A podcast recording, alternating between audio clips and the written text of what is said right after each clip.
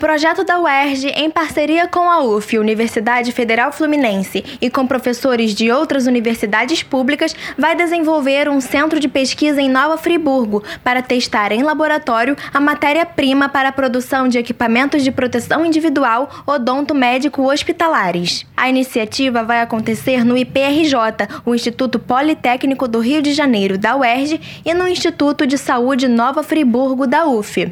Aprovado pela FAPERJ, o projeto vai criar dois laboratórios, um em cada instituto, sob um investimento de aproximadamente 700 mil reais. Na UERJ, o laboratório vai cuidar da testagem da matéria-prima sob o ponto de vista físico. Na UF, os testes vão garantir que o material seja adequado em relação ao aspecto biológico. O grupo está no aguardo da liberação da verba da FAPERJ. Segundo o professor Ivan Napoleão Bastos, do curso de Engenharia Mecânica do IPRJ, ainda não há previsão do início do trabalho, mas esse projeto é para além da pandemia. Diretamente do Rio de Janeiro para a Rádio UERJ, Helena Gomes.